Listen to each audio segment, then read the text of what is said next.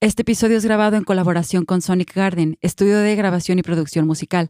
Si no cuentas con el equipo para grabar tu proyecto, aquí tenemos el equipo y el presupuesto que se ajusta a tus necesidades. También colaboramos con Restitución Films, expertos en producción audiovisual. Te dejamos toda la información en la descripción de este episodio. Recuerda que puedes seguirnos en todas las plataformas digitales y ahora en YouTube. Suscríbete al canal y comparte. Que lo disfrutes.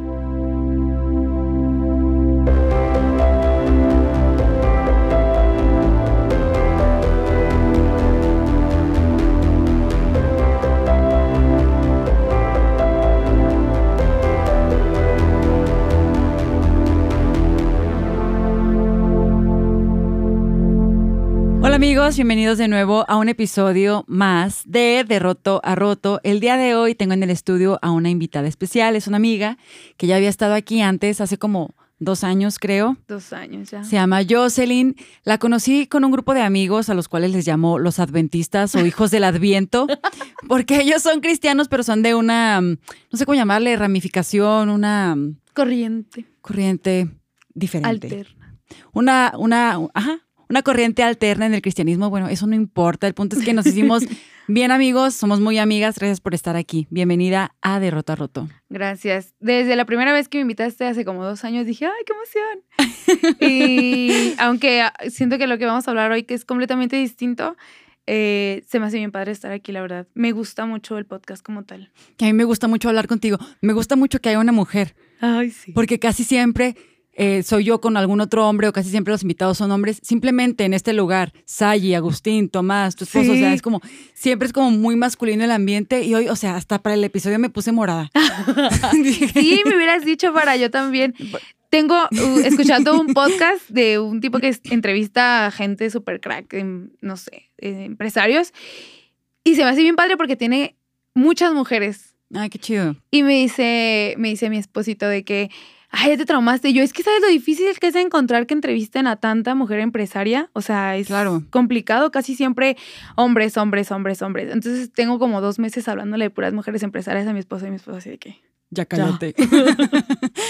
Qué chido. De hecho, en el episodio pasado lo, lo enfocamos a cómo es el rol del hombre en la sociedad. Específicamente lo que dijimos fue, ok, ya cumplí 30 y soy hombre o estoy rondando los 30, poquito más de 30 o menos de 30, pero cómo se ve ser hombre como en esta edad. Y el episodio de hoy justamente es cómo se ve, pero siendo mujer. Mujer. Además, con un contexto como el nuestro, que, que no es nada más mujer en México, sino en el contexto cristiano. Y bueno, ya empezaste con algo súper interesante, el hecho de que a una, que haya mujeres a las que se les entreviste, ¿no? Entreviste, perdón. Siempre son hombres, porque los hombres rigen la economía, el mundo, tienen el poder, el control, el gobierno. Todo. Sí, justamente mi papá me estaba preguntando, ay, qué padre, ¿y qué vas a ir a grabar? Y le dije, ah, es un podcast, este, está muy padre porque tiene este, sus, sus tintes cristianos y la mayoría de los que hablan como de cristianismo, Dios, se centran obviamente en Dios, en las historias de la Biblia, etcétera, o cómo vivir una vida mejor cristiana, pero creo que en este podcast se habla como de cómo vivió un cristiano y sus luchas de así, entonces también se me hace súper padre y obviamente cristiano, cristiano, a veces las luchas son las mismas, Sí. son- es lo mismo que a uno nos trae como vueltos locos. Pero específicamente sí de grabar un podcast como tal, pues tú sabes, también tenía el mío y también como que conseguir mujeres, también era como que, oh, ¿A faltan niñas. Ajá. Sí. Y yo no sé por qué sí hablamos un montón. Ya sé, es que es, es algo súper curioso, pero pasa. Sí. Pero bueno, nos encontramos en el camino, estamos aquí. Estoy de verdad feliz de, verte y me encanta platicar contigo. Básicamente, pues lo que quiero tocar es cómo ha sido para ti o cómo es para nosotras el hecho de, ser mujeres. No sé si te sigues congregando en una iglesia o no. Sí, fíjate que justamente estaba escuchando eh, el primer podcast de Roto Roto y me estaba identificando un chorro con Alonso, porque yo cuando conocí a Alonso se me hacía, bueno, se me hace hasta la fecha pues de que una persona con, como con un ángel así de que súper paz, súper agradable, súper Sí. lindo, ajá, y, y su, eh, lo que decía de que era súper social, y decía, sí, sí es. Y entonces yo me identifiqué en esa parte en la que él dice, soy súper social, pero después de la pandemia ya no soy tanto. Y como que ver tú así, y lo mismo me pasó a mí. O sea, yo de alguna forma dentro de, dentro de todo, o sea, dentro de mi familia, dentro de mi contexto social, este, religioso, como que yo, yo sentía, porque a veces uno se pone sus etiquetas propias, yo sentía que el rol que jugaba era importante en todas esas áreas, pues, aunque nadie me dijera, pero yo lo sentía. Entonces, después de pandemia, saber que, número uno, no eres como indispensable, más bien es tu... Tu ego. Tu ego diciéndote, hey, no haces falta, ¿eh? no eres tan necesaria como creías. Como que todo eso sí me hizo así como que, ay, rayos, ¿qué está pasando? Y precisamente en la iglesia, pues, justamente entró una chava que, pues yo me llamo Celine, y esta chava se llama Jackie, y somos muy parecidas en la forma de ser. Y dije, o sea, literal me quitaron y me y pusieron a otra, pues. Y no sé, es como que dices, Dios, o sea. Y digo, mi relación con Dios está muy bien, pues yo me sigo levantando las mañanas a orar y todo esto. Pero sí, lo que mencionas del de el contexto pues religioso, mi papel dentro de la iglesia sí ha sido como muy cambiante después de pandemia y después de... Yo creo que todos, además de la pandemia, tuvimos una crisis emocional. Claro, es que, es que todo cambió. Pero bueno, volviendo al tema del de el punto de ser mujer dentro de esta sociedad mexicana y cómo la vemos y cómo la experimentamos, creo que el hecho de haber estado en una iglesia durante tantos años tiene parte de nuestra formación. Sí y siempre hay ciertas expectativas que nosotros nos ponemos y también expectativas que la sociedad y la iglesia dictan que son para nosotros, ¿no? Empezando por nuestra familia. Eh, no sé tú, pero yo crecí en un hogar donde el machismo estaba cañón. Eh, la diferencia de los roles y las actividades que implicaban. Estaban bien definidas. Sí, súper definidas, ¿sabes? O sea, eres mujer, a ti te toca estar limpiando, saber cocinar, atender a un hombre, básicamente, ¿no? Es como, te educan para eso, para eso creciste, para eso debes de ser buena. Y curiosamente, no se habla tanto del rol de la mujer en la economía. Como ahorita mencionabas, ¿no? Que los podcasts eh, o entrevistas a mujeres empresarias, es que las mujeres generalmente no tienen tanta vista en, esos roles. ¿Por qué? Porque socialmente quien tiene la autoridad o el control, pues es el hombre. Sí, creo que, ay, no sé, ah, dices tantas cosas que de verdad tengo así como que una cosa que decir sobre todo eso. Y con respecto a la, a la familia, eh, mis papás son divorciados, pero todo, todo su matrimonio como tal, los roles fueron así, pues, o sea, mi mamá en casa cuidándonos, este, atendiéndonos. Cuando empieza a haber problemas, este, pues mi mamá se pone a trabajar. Entonces, como que, como que mi ardillita este, femenina fue así como que asimilando de que, ah, bueno, una mujer es esto, una mujer es esto, una mujer es esto. Entonces empecé a, como a yo misma decir, ah, pues lo que hace mi mamá es lo que es una mujer, pues. Y entonces, eh, la verdad es que creo que para, para mi tranquilidad, mi mamá es una mujer muy completa, pues. O sea, mi mamá cuando fue mujer, como dice, ¿no? De que tienes que ser mujer. Mi mamá cuando fue mujer de que madre, madre de familia, madre de casa, o sea, todo fue una muy buena mujer, hacía de comer súper rico y así.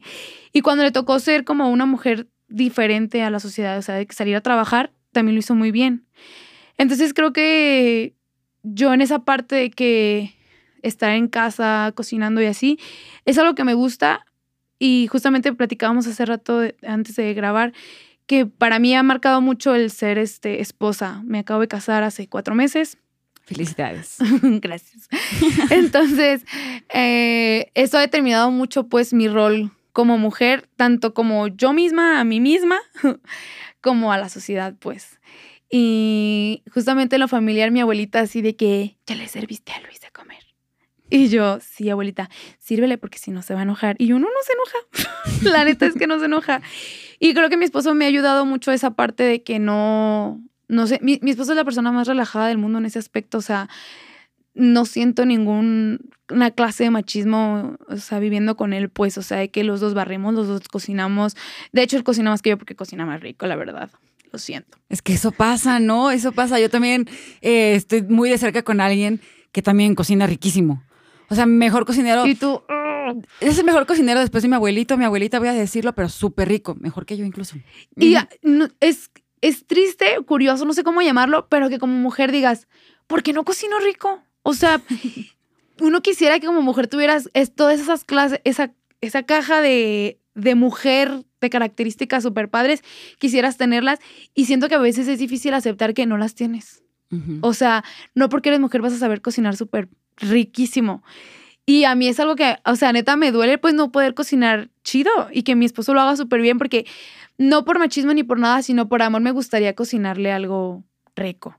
Pero también me pongo a pensar y digo, también es acá un coco wash que uno trae de que a fuerzas tienes que cocinar bien, pues. Entonces, no lo sé, no sé exactamente en qué vaya a parar este feminismo de mi parte. Pero está padre. Una de las cosas que creo que, que vivimos es que conforme vamos llegando a cierta edad, yo te decía que la mayoría de las personas que escuchan este podcast están entre los 27 y los 30 años. Una de las cosas que creo que pasa es que conforme vas cumpliendo años, obviamente lo que se espera de ti es diferente, ¿no? En nuestro caso, creo que hay mucha presión. No sé, por ejemplo, ya te casaste y seguramente ya te empiezan a preguntar que cuándo vas a tener hijos, etcétera, etcétera. Y creo que siendo mujer en esta sociedad es como, este, X, cualquier persona, incluso sea o no sea de tu familia, o sea, si le dices no sé, tengo 30 años o tengo veintitantos, es, ¿y, ya te vas a casar? Ajá. o y tus hijos, o ya te vas a casar, o sea, son como esas preguntas de, porque eso es lo que más te interesa de mí, o sea, ¿por qué, porque eso tiene que hablar de mi realización como persona? ¿Por qué no me preguntas por mi carrera, por mi trabajo? Eh, por ejemplo, yo apenas estudié, eh, empecé a estudiar una maestría, o sea, ¿por qué no me preguntas por cosas como más interesantes? ¿Por qué no me hablas de finanzas? ¿Por qué no me hablas, eh, no sé, del cambio climático? Fíjate que hace, no sé, como unos 10 años, este, estaba yo con un amigo y no sé, nos pusimos a hablar, no sé, ni me acuerdo. El punto es que estábamos hablando de algo interesante y yo estaba hablando con él sobre eso que a él le parecía muy interesante y voltea y me dice, ah, Josh, yo creí que solo te sabías poner rímel y rubor. Y yo... Excuse me. Sí me sé poner rímel y rubor, muy bien. Pero o sea, yo me quedé así como, qué, qué triste pues, o sea, qué triste que, que una persona tenga como esa perspectiva de ti y a veces ni siquiera siento que sea como algo que tú proyectes, sino algo que ya está establecido así. Pues. Es algo aprendido, ¿no? Es algo aprendido. Pero sí, justamente con, tenemos un negocio familiar, pues, y de alguna forma me, como soy la más grande de mis hermanos, sí me, me ha costado como a mí tener que aprender muchas cosas que, pues que a lo mejor uno dice, ah, pues como mujer no, no lo puedes hacer tú. Y mi hermano es el más chico. Entonces, y mi hermano no le interesa nada en el negocio, pues. No manches. Nada, nada, nada. Entonces, en esa parte, como que el machismo, de acuerdo a lo laboral, no ha estado tan marcado en mi vida, pero sí veo muchas otras de mis amigas, de mis primas, que esa parte laboral machista ha estado durísimo. Y me gustaría mucho que pudieran ver la otra parte porque hasta que no abres los ojos y no te das cuenta que hay otro camino, otra forma, no sabes que puede ser posible. Tengo una amiga que justamente cumplió 31 años, está trabajando con nosotros y se me hace muy padre que ella me dice, yo me siento bien, o sea, y mis planes son estos y mis planes son esto otro, esto otro. Y me dijo, pero me costó mucho trabajo llegar a aceptar este punto de mi vida en el que puedo hacer cosas y no estarme, porque era más el tiempo que le dedicaba a estar estresada pensando en mi edad, al tiempo que le estaba dedicando en qué voy a hacer con mi edad, ¿sabes? Sí. Está complicado y triste. Sí, creo que eso que comentas de tu amiga, de que cumplió 31 años, es algo que les pasa, pero a muchas mujeres que no necesariamente están ya en sus 30, sino 25, 26, 27, que ya están como rondando los 30, pasa que tienen que luchar con la idea de no me he casado, todavía no tengo hijos, mi reloj biológico, o sea, ya se me está yendo el tiempo de tener hijos. Yo, por ejemplo, eh, siempre fui la típica, no, no la típica, pues, pero siempre fui la chava que nunca tuve interés en tener hijos, ¿sí me explico? Nunca fue como que el deseo maternal vino conmigo de fábrica. Creo que simplemente es un deseo que se ha ido dando conforme he crecido y conforme he pensado más en mi futuro de quiero o no formar una familia, porque en algún momento la familia con la que crecí pues ya no va a estar. Pero no es algo con lo que yo nací y creo que a muchas, a muchas chavas... Eh, por la mercadotecnia, por la familia, por lo que sea, desde chiquitas se les mete este chip de tú naciste para ser mamá, tú tienes que ser mamá, la maternidad es, digamos, lo tuyo, ¿no? Este no es el caso de todas y creo que está bien aceptarlo, decir, la verdad, yo no me veo como, como madre, no me veo, no me veo con ese papel. Y creo que muchas luchan con el decir, ay, eh, estoy fallando a, al hecho, a mi feminidad por no querer ser eh, mamá. Creo que, es, creo, que es algo fuerte. Sí, la verdad es que sí es muy fuerte porque mm, mi, mi hermana acaba de tener a su bebé. Y yo lo veo tan lindo, tan tierno, tan chiquito. Y así, o sea, lo veo un segundo, digo, qué cosa tan hermosa. Y me volteo dos segundos acá a ver el mundo y digo, neta, si quiero traer un bebé a este mundo tan extraño y así. Jamás me había cuestionado sobre ser mamá o no ser mamá. O sea, yo siempre, siempre he querido ser mamá, pero nunca me había cuestionado de que será prudente. O sea, más allá de que lo quieras o no, será prudente. Y, y, lo platicaba así con mi esposito y me dice así de que, pues es, es que es, es feo, pues ver que de alguna forma el mundo que le puedes ofrecer, más allá de lo que tú como padre económicamente, etcétera, le puedas ofrecer, el mundo en general es, no sé, a veces es aterrador, pues, pensar en eso. Sí, exactamente. Y creo que no, o sea, creo que está bien cuestionar si realmente lo quieres o no. Y es que son muchos factores, pues, o sea, el económico, el social, o sea, hay muchas cosas que creo que está bien que las personas nos expresemos y así, todo este show, pero pienso que de alguna forma las ideas de las personas han llegado a un punto de creerse imponer muchísimo cuando son tan diferentes a lo de los demás. Entonces, no sé en qué punto puede llegar ese equilibrio en el que yo pueda decirle a mis hijos, tú, este, pues ahora sí que tú apégate a lo que tú quieras apegarte y piensa en lo que tú quieras apegarte.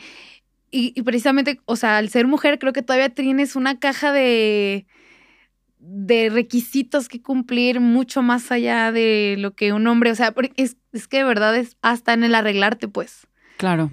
O sea, algo tan sencillo como eso, del día a día. O sea, yo me tengo que despertar una hora y media antes que mi esposo para yo hacer como todo mi ritual, este, de que oro, oro, leo la Biblia, me baño, me arreglo, no sé qué. Y al final, no estoy lista. o sea, una hora y media diciendo para nada. Igual no estoy lista. Y él, cinco minutos antes, y ya está. Chido. Y creo que eso tiene que ver mucho con muchos estándares de belleza y estándares de estilo de vida, que también ahorita como tenemos un boom en redes sociales y videos, etcétera, etcétera, pues somos, digamos, por una forma atacados con todas estas expectativas que la sociedad tendría de nosotras. Por ejemplo, ahorita que te comentaba yo el tema de, de ser mamá y la maternidad, todo esto, yo he visto en personas muy cercanas a mí, eh, amigas, mujeres cercanas a mí, cómo el hecho de ver en Instagram al matrimonio joven, feliz, que tú lo ves feliz en Instagram, pero detrás de tú no sabes. Tú estás viendo a la parejita que publica las fotos súper bonitas de su bebé o a la chava que sube sus fotos embarazada con su bebé. Como que eso empieza de, cierta forma a ejercer muchísima presión en algunas personas de decir, no tengo eso, no estoy ahí, no tengo a alguien con quien construir eso, con quien hacerlo. Yo simplemente en este espacio lo que quiero hablar, lo que quiero compartir es, no tienes que tener eso ni tienes que ser eso. O sea, lo que tú ves detrás, o sea, lo que tú ves a través de una pantalla es una cosa. No sabes realmente la realidad. Yo creo que eh, también culturalmente las mujeres, pues somos en parte un producto, casi toda la mercadotecnia, casi todo lo que se vende va dirigido hacia la mujer. Es un, es un, o sea, es un constante bombardeo de publicidad de maquillaje, productos de limpieza, eh, ropa, zapatos, todo lo que tiene que ver con bebés, desde que estás chiquita, los 15 años, los vestidos de novia. De, no, o sea, y deja eso, por lo menos esas son cosas de mujeres para mujeres. Pero ¿qué tal de toda la industria que hay detrás de cosas de mujeres dirigidas a hombres? Que todavía es más denigrante, pues. O sea, yo siempre me he preguntado por qué en un taller mecánico hay fotos de mujeres en bikini. Ah. ¿Qué tiene que ver, pues? O sea, ¿qué tiene que, ver? ¿Qué tiene que ver? O sea, ¿por qué? es, debería estar ella en un gimnasio de mujeres o algo así, pero ¿por qué en un taller mecánico? O sea, todo eso se me hace todavía más complicado, pues por lo menos hay, hay publicidad de que mujeres para mujeres, bueno, pero hay, o sea, utilizar a la mujer para despertar cosas en los hombres y dices, ¿por qué? O sea, ¿para pasa, qué? Pasa lo mismo con la música, ¿no? Y creo que también al feminismo se le ha criticado mucho, eh, por ejemplo, por el reggaetón, de decir, ay, o sea, si eres bien feminista, pero igual escuchas reggaetón, ¿no? O sea, escuchas o cantas o eres partícipe de las canciones de una persona que está denigrando a las mujeres todo el tiempo. O sea, creo que finalmente eh, la mujer está ha sido industrializada, no sé si, esa, si ese sea un término correcto, ¿no? Pero creo, que se entiende lo que quiero decir. O sea, de alguna forma es, eh, te vendo la imagen, te vendo todo lo que necesitas ser y tener para realmente ser una mujer. O sea, si no estás casada, es que seguramente nadie te aguanta, eh, qué carácter. Por algo. eh, por algo no estás casada, es que ¿quién va a querer estar contigo? Claro. ¿No? No eres mamá. O sea, a veces hay muchas cosas detrás de por qué una persona no es mamá, incluso estando casada. Y aún está la presión, o sea, no basta con que, ok, ya te casaste, ya tienes, ya, ya, como que palomita, requisito cumplido para las sociedades. ¿Por qué no tienes hijos? O sea, hay, hay veces que las personas tienen problemas, no sé, hormonales, de esterilidad, de lo que sea. Incluso no nada más la mujer lo tiene, o sea, lo puede tener el hombre, pero siempre pensamos que la mujer es el problema. De por qué no quiere tenerlos. Sí. O por qué no se dan, pues. Hay. Yo creo que las redes sociales han ejercido un. O sea, una ola gigante de. que te. que ha arrasado a muchas mujeres. Mm, recuerdo que una vez estaba yo en el camión y estaba una chava delante de mí y vi cómo ella estaba haciendo este scroll. Y te juro que vi cómo vio una foto de una chava, cerró la aplicación, abrió la cámara y se empezó a ver así como que, ¿cómo me vería yo con la nariz respingada? Como así. Y se me hizo, o sea, bien fuerte pues porque no estamos a gusto con nosotras. Y justamente ah, em, hablando pues de ese tema de cómo ha empezado este, después de los 25, pisando los 30, así, también tu cuerpo es distinto. O Claro. sea, todo empieza a cambiar. Yo veo a mi hermana, mi hermana es más chica que yo, tiene a su bebé. Y digo, yo no me voy a ver así cuando yo tenga mis hijos. O sea, ella hace cuenta que no le pasó nada, pues. O sea, ni subió de peso ni nada. Le salieron como dos rayitas de estrías nomás. Y digo, la neta, yo no me voy a ver así, o sea, porque yo voy a tener mis hijos, no sé, pasando un rato, porque no los, no los quiero ahorita. Y Pasando un rato. pasando un rato, sí. y hasta bajar de peso, o sea, neta, eso que decían de que después del 25 cuesta mucho trabajo bajar de peso. Y yo decía, ay, No es claro que cierto. no, no es cierto. Y neta, me cuesta un chorro de trabajo ahorita. Y, y luego me cuestiono, ¿y por qué quiero bajar de peso? No, yo soy así bonita, así me quiero. Y luego digo, Es no, que- ¿por qué? Exacto, o sea, el chiste es que eh, lo hablaba en el episodio pasado con el chico que estaba aquí. A veces es querer hacer las cosas solo porque alguien te dijo que así tenía que ser, así te tenías que ver. O sea, si tú estás a gusto como estás, o sea, ¿por qué tienes que bajar de peso? ¿Por qué tienes que hacer las cosas? O sea, no eres menos o eres más si físicamente te ves de una forma o no. O sea, finalmente importa más que tú aceptes a convivir contigo mismo. Deja tú, no te voy a decir, ay, ya te casaste y con que tu esposo te quiere, te acepte. Eso no, más bien con que tú puedas vivir contigo, contigo misma, o sea, con lo que tú te dices todos los días, con lo que tú te Es cuentas que de eso ti. es, eso, eso, es lo, eso es lo triste, pues, porque ves a otras personas o ves a otras mujeres y tú te ves y dices, ay, no, no soy eso. Y, pero no te das cuenta que, que hay ella que no le gusta de ella. Entonces, creo que esta parte de la mujer de no quererse aceptar, de, de siempre querer ser otra persona o de siempre querer verse de forma distinta, es bien triste. Y mientras más pasan los años, mm, am- yo veía a mi mamá que me decía, ay, es que acéptate como estás, como quieres, porque cuando estés grande no va a ser lo mismo. Y decía, "Ay, mi mamá, esos consejos como mi señora. ay, no". y le- literal ahora veo mis fotos de cuando estaba más chiquita y digo, ay, sí, no estaba gorda, la verdad. O sea, mis 15 Pero no estaba veías gorda. así. Y yo a los 15 me sentía el ser humano más obeso de este mundo. O sea, yo mis 15 años que estaba eh, saliendo de la secundaria, entrando a la prepa, yo decía, no, o sea, no, nadie, nadie me va a creer, estoy gordita, no sé qué. Y veo mis fotos y digo, no estaba gorda. Ahorita sí estoy gorda, pero entonces digo, qué, qué feo que no podamos nunca estar contentas y mientras más ves para atrás dices, eh, esto estaba mejor. Y eso también es bien triste no estar contento con lo que tienes ahorita y siempre pensar que lo de antes o lo del futuro va a ser mejor y nunca ser tan presente. Y creo que justamente acercándote a los 30 te pasa eso, pues. Sí, No estás contento con lo que tienes ahorita, o sea, o, o lo de atrás era mejor o lo que te espera es mejor, pero nunca lo que tienes ahorita. Y, ay, no, creo que eso... Eso, eso es fuerte. Y creo que ahorita estamos en una etapa como de rompimiento social, por así decirlo, en el que, o sea, ya cada vez más es como, o sea, los 30 ahorita son muy diferentes a los 30 de tu mamá o la mía. O sea, mi mamá, a mi, mi mamá a mi edad ya tenía tres hijos. O sea, ya había dejado su trabajo, estaba dedicada completamente pues a la casa, ¿no? yo no me veo así, o sea, yo no tengo ni un hijo. O sea, yo estoy estudiando mi maestría, estoy trabajando, estoy bien a gusto.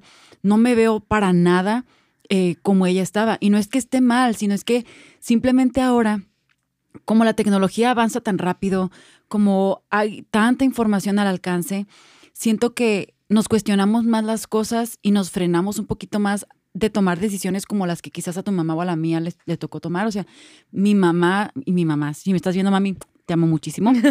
Pero mi mami me ha dicho, ¿sabes qué? Yo me casé porque pensé que, o sea, ya me iba a quedar. Y tenía 27 años. Yo digo, o sea, estaba joven o 25. Bueno, el chiste es que estaba joven, todavía no llegaba como a los 30. Y yo digo, ¿y qué importa? O sea, ¿qué importa si te casas a los 30, a los 40, seas hombre, seas mujer? Importa que lo hagas, siento yo, siendo responsable y entendiendo eh, lo, que, lo que implica el casarte con una persona y la responsabilidad y el cambio de vida que, que conlleva. Hablábamos en el episodio pasado que ya una vez que tú decides tener como una vida en pareja, obviamente ya no estás pensando nada más en ti. O sea, estás pensando en que eres responsable de cierta forma de lo que pasa, al menos en el entorno de esa otra persona. Si tú no estás bien contigo mismo, no aprendes, digamos, a ver por tu futuro, tus metas, eh, o a verte tú como mujer, eh, creo que es muy complicado que puedas eh, tener una relación sana con alguien más. Y creo que algo que a las mujeres de antes les pasaba es que la mayoría no eran independientes, al menos económicamente. Estaba siempre como que, o sea, la mujer seguía con, en una relación o en un matrimonio, lo que sea, porque dependía 100% de un hombre. Ahora creo que esa historia ha cambiado muchísimo y creo que es confuso para algunos hombres y también para algunas mujeres como, ah, o sea, ella ya no va a depender de mí o decir, ay, pues ya, no dependo de él, ¿no? Como que implica para ambos un trabajo diferente que, se tiene que hacer. Sí, yo, creo que ha, habido una evolución, porque creo que es, es, algo muy bueno, ha habido mucha evolución con respecto a los roles eh, que se juega cada uno, pero también nos ha costado mucho trabajo acostumbrarnos a esa evolución, pues, o sea, por tanto para los hombres, para las mujeres. Yo me acuerdo que cuando empecé a andar con mi esposo de novios, o sea, hubo un punto en el que yo, o sea, yo venía como de dos relaciones este, muy distintas y tenía muchos eh, conflictos acá mentales y, y, mi esposo me dijo así, que sabes qué, la neta, eres bien chida, todo eso, me dijo, pero necesito que, pues, que arregles muchas cosas que trae dentro, que no es mi culpa ni la tuya, pero que necesitas resolverlo. Y también creo que esta parte de interiorizar como mujer en cosas que te hacen sentir mal y que te hacen sentir bien, etcétera. Y ahora sí que sin irnos tan al tema de abuso, violación y todas esas cosas que están ahí presentes casi todos los días para todas las mujeres.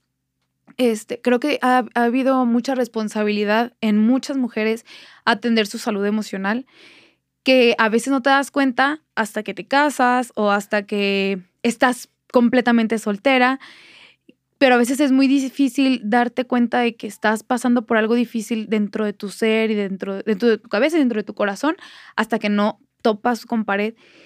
Y muchas mujeres de antes, por, pienso yo, a miedo quizás sentirse juzgadas, nunca se atendieron. Y mi abuelita, desafortunadamente, eh, pensaban que estaba loca cuando decía que su esposo le ponía el cuerno. Y no era así, o sea, mi abuelita los veía y eh, eh, era, estaba como que tan tachado de que cómo puedes acusar a tu esposo de eso, pero era una realidad. Y mi abuelita falleció pensando y sintiendo que ella era la que estaba mal, que ella era la que veía cosas, pero no era así. Entonces creo que darte cuenta como mujer que hay cosas que tienes que resolver, también es bien difícil y bien complicado aceptar todos tus problemas mentales antes de tomar decisiones. Y creo que es muy responsable. Pero también siento que, bueno, es que es, finalmente es la sociedad en la que vivimos y es la sociedad que también hemos construido, ¿no? Esta sociedad que estamos juzgando a las otras personas sin entender qué es lo que están pasando.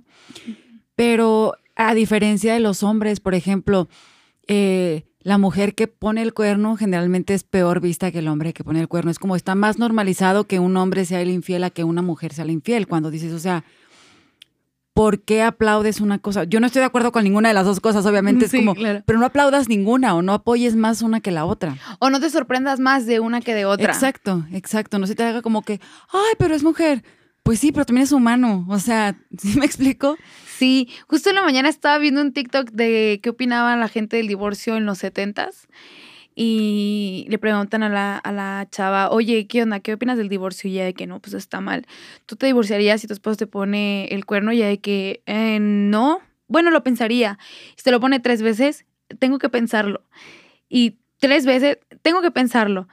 Y luego le preguntan a un señor y le dice, oiga, ¿usted qué opina del divorcio? No, no, no, eso está mal. ¿Y su esposa le pone el cuerno? Ah, bueno, entonces sí. Y si usted se lo pone, pues ella tiene que pensarlo. Y yo, Sí, está cañón. Usted sí la dejaría, pero su esposa lo tiene que pensar.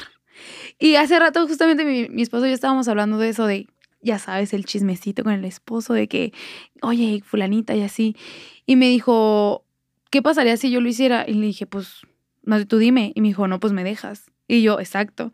Y me dijo, ¿y si tú lo haces también lo aceptarías que yo te dejara? Y yo, sí, claro. O sea, el respeto es Mutuo. Exacto. No es como que, ah, pues si tú lo haces a lo Y él muy consciente pues me dijo de que si yo lo hago me dejas. Y yo, pues sí. Y si tú lo haces también. Y yo, sí, claro. O sea, no hay, en este punto no hay ventajas ni desventajas. O sea, es y de respeto. Y no las debería de haber, creo yo, esas ventajas o desventajas si eres hombre o mujer. Pero así lo hemos construido, tristemente. Hace rato te mencionaba que siento que ahorita como sociedad estamos como en un punto de quiebre donde estamos aprendiendo a vivir de formas diferentes algo tan simple, dijiste TikTok, me estaba riendo hace rato con los chavos porque yo no le entiendo a TikTok, no sé cómo se usa, me siento bien old, o sea, no sé cómo se utiliza TikTok. Pero creo que pasó antes, no sé, en, en, épocas anteriores, no sé, 70s, 80s, otras generaciones que vivieron cosas diferentes cuando, cuando fue el año 2000. O sea, con todo el tema de la tecnología, ahora siento que a nosotros, a nuestra generación, nos toca vivir también cosas diferentes y decisiones muy distintas a las de nuestras familias, a, las, a las de generaciones anteriores. También siento que siendo parte de una iglesia, incluso esto ya como que se empieza a, a, meter un poquito más, cosas que antes no se hablaban, ahorita ya se empiezan a hablar un poquito más. El hecho de ir a un, a un psicólogo, ir a terapia, antes era visto súper mal en una iglesia. Ahora, digamos, se puede entender un poquito más, pero creo que es, pues al final de cuentas es trabajo de nosotros el hecho de ir terminando con todos estos roles y etiquetas que se nos ponen casi casi desde que naciste, ¿no? O sea, eres mujer, te toca estar en tu casa, te toca no salir, te toca, eh, tienes que ganar menos, tú tienes que ganar menos que tu esposo porque sé que se va a sentir mal. O sea, si tú ganas más que tu esposo, le vas a dar en su masculinidad, o sea, su hombría se va a ver afectada. Es como, ¿por qué, ¿por qué tienes tú que cargar con lo que con la hombría o no de otra persona, ¿no? Yo creo que 100%, aparte de la sociedad, tiene mucho que ver la familia. Eh, justamente le dice en la, mañana a mi esposo, le dijo, oye, voy a hablar sobre estas cosas, esto es lo que voy a decir, este, pues por respeto a ti, ¿puedo hablar sobre esto? Y él me dijo de que sí. Y mi esposo no es nada machista, pues. O sea, nada, nada, nada, nada. De verdad, él no tiene ningún problema con absolutamente nada de lo que yo pueda ser mejor que él. O, sea, al contrario, pues se pone súper feliz. Y mucho tiene que ver exactamente cómo es que lo criaron sus papás. Claro. O sea, entonces es, me da como esperanza saber que a pesar de que la sociedad vaya para un sentido, si hay una familia que, que quiere criar a alguien distinto, entonces o sea, no pasa nada si vas en el sentido contrario. Y mucho de lo que mi esposo es, obviamente es por cómo lo criaron sus papás y mucho de lo que yo soy es cómo me criaron mis papás. Entonces, creo que, creo que en esa parte sí como mujer podemos tener más cercanía con nuestros hijos y saber cómo es que los vamos a querer educar, con qué valores, con qué respeto. Y eso es lo que me he estado cuestionando últimamente sobre la maternidad, sobre cómo educar, sobre cómo eso, porque tienes que ser muy consciente pues sobre cómo, cómo educar. Y hablando precisamente de un contexto cristiano, yo le decía al pastor de mi iglesia, pastor, creo que dentro de todos los ministerios que hay en la iglesia, es igual de importante tener un cuartito donde esté un psicólogo de cabecera cada que alguien lo necesite. O sea, se me haría ay, padrísimo, padrísimo, porque es una carga que sueltas al decir, no porque, por ejemplo, eh, a una amiga cristiana la violaron. Y ella no sabía cómo, este, cómo llevar su cristianismo sintiendo como es esta parte de odio hacia una persona, ¿sabes? Y esta persona era un familiar suyo y lo veía en la iglesia con ella. Entonces, imagínate el, lo difícil y complicado que era para ella eh, vivir esa situación. Y digo, qué fácil, que, bueno, no qué fácil, más bien, qué lindo sería que la misma iglesia pudieran proporcionarle esta ayuda emocional y mental y al mismo tiempo la espiritual. Porque ella no sabía eh, hasta qué punto era, no sé, como lícito tener un rencor hacia esta persona y en qué punto entraba su espiritualidad de amar a las personas. Y me preguntaba a mí, yo decía, pues yo tampoco sé, honestamente no sé. Claro. Pero un profesional sí, si está un psicólogo y está un pastor, seguramente le van a ayudar a, aconsejarla por lo menos y ella pudiera sentirse más en paz. Pero sí creo que es muy importante la salud emocional, la salud mental, las finanzas, todo en una todo. mujer. Que aparte no, no nos lo enseñan. Em, eso de las finanzas, generalmente, no sé por qué se tiene esta idea a los hombres y en muchas prédicas súper machistas es de no le dejes la tarjeta de crédito a tu esposa y como si las mujeres no supiéramos utilizar el dinero cuando podemos crear un imperio. o sea, es como que una onda muy machista. En realidad es muy machista. O está el otro extremo de que es que no te van a dejar gastar nunca porque son súper ahorrativas. Porque no puede haber un equilibrio. Exacto, exacto. Es como que, amor, te traje unos pantalones, unos zapatos. Ah, no sé, o sea, es que puede haber un equilibrio siempre. Y hay mujeres súper emprendedoras a las que yo admiro muchísimo. Hace poquito estaba viendo el video de Marisa, la de los pasteles. Ay. Por eso nos caemos también. Es traumadísima, claro. que aparte están buenísimos, me antojó ¿Sí? o sea, lo estaba viendo, dices, no manches, hay tanta creatividad y tanto que se puede hacer. Yo simplemente no entiendo por qué tiene que haber como que una pelea de géneros, de quién tiene que ser mejor que el otro. Cuando realmente yo sé y creo que Dios nos creó iguales. O sea, creo que es simplemente la distorsión de la enseñanza cristiana donde pues es que primero Dios creó al hombre, ¿no? Eh, no sé, es un discurso extraño.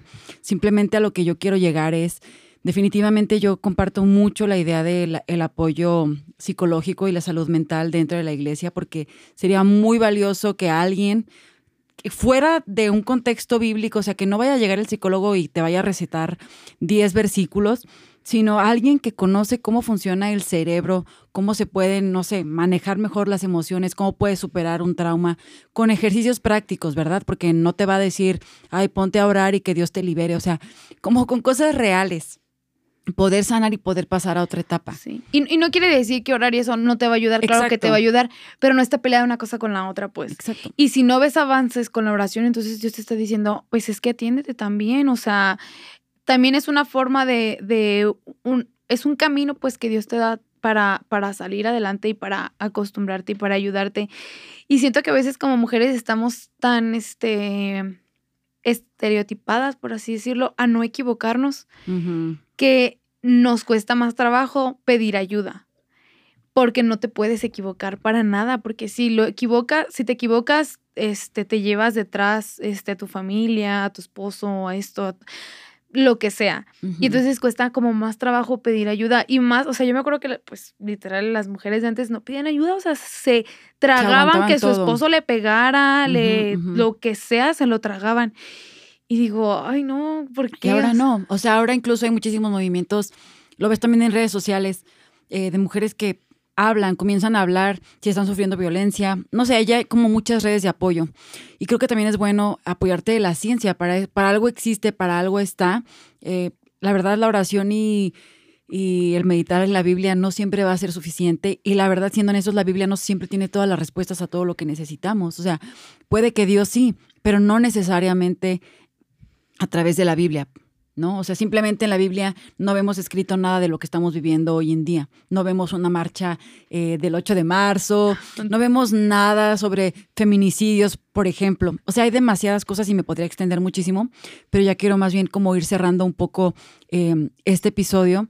Eh, con lo que yo quiero como finalizar, y las ideas que tengo es eh, a todas aquellas que nos están escuchando, simplemente decirles desde mi experiencia y lo que yo creo, este es mi pensamiento, es que no hay una prisa por casarte y no eres más o menos por casarte. O sea, si te casas chica, o sea, qué padre, qué bueno, qué, qué, pues qué bendición, disfrútalo muchísimo. Creo que empezar algo a una edad temprana te ayuda a construir algo súper chido.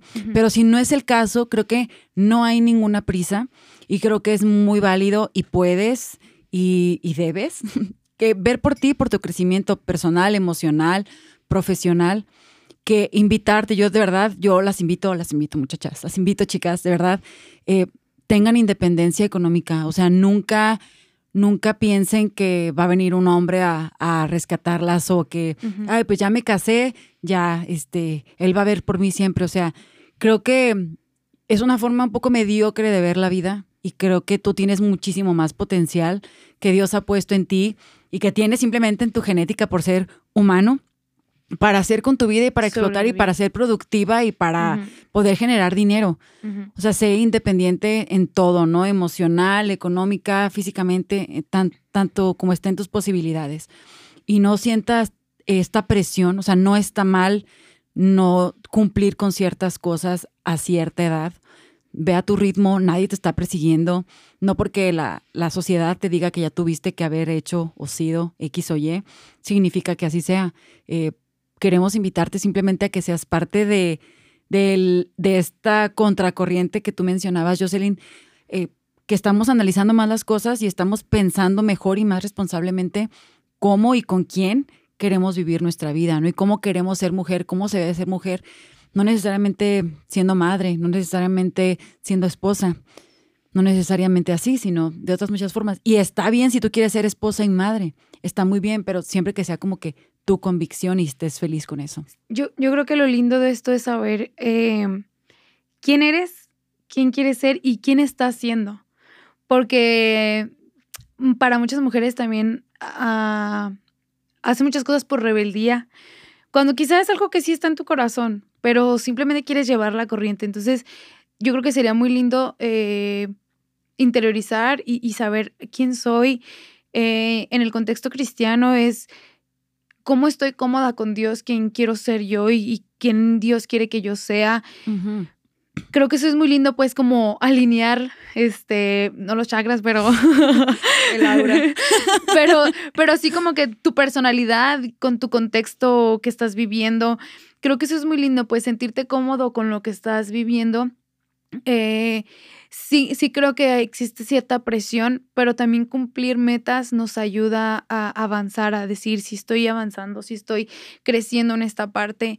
Y creo que como mujeres hay una satisfacción muy grande cuando cumplimos cosas que no creíamos que éramos capaces. Entonces, a mí me gustaría que, muchachos que nos escuchan, que, que lo que sea que tengan en su corazón, lo cumplan, se lo propongan. No hay ninguna barrera más que la mental para cumplir las cosas que quieres, porque igual repito, en mi contexto cristiano, con, con la voluntad que yo quiera ponerle a lo que yo quiera y con la ayuda de Dios, lo se puede hacer. Y yo sé que se va a escuchar bien romántico decir, ah, se puede hacer, pero sí se puede. O sea, no es de la noche a la mañana, pero siéntete cómoda con lo que quieres hacer, lógralo, cúmplelo.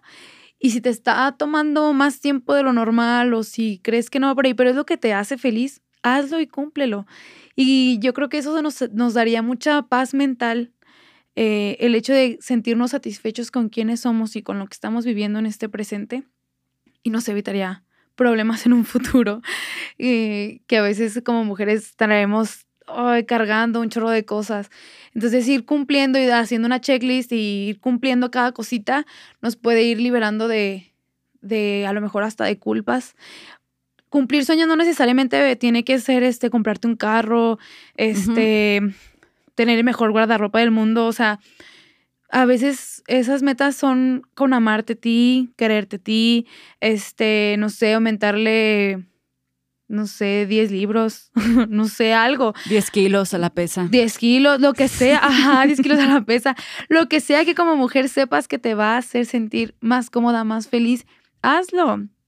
No hay nada porque tú debas decir, no, no le puedo hacer porque fulano dice que no. No, tú hazlo. Y si no, aquí estamos la Nea y yo para echarte porritas. Exactamente. y es como, libérate de las expectativas eh, y crea tú, pues, ahora sí que tu propio, suena como que bien cliché, pero tu propio futuro, tu propio destino, tu propia realidad. Eh, a lo mejor suena un poco idealista porque estamos de este lado en Occidente, no estamos en Oriente, quizás nuestro contexto en parte se facilite, pero si estás en este contexto, quizás Latinoamérica, eh, Estados Unidos, es mucho más fácil, tenemos otras oportunidades eh, a nuestra disposición y pues yo solamente te animo, igual que Jocelyn, a que, a que veas hacia, hacia adelante y que esperes el tiempo correcto para cada cosa. Hace como un año, cuando estaba como con muchas cosas en la cabeza, ves que todo el mundo dice que eres el arquitecto de tu propio destino. Y los arquitectos pues todo lo hacen así como bien este, estructurado, eh, acomodadito, todo así súper bien.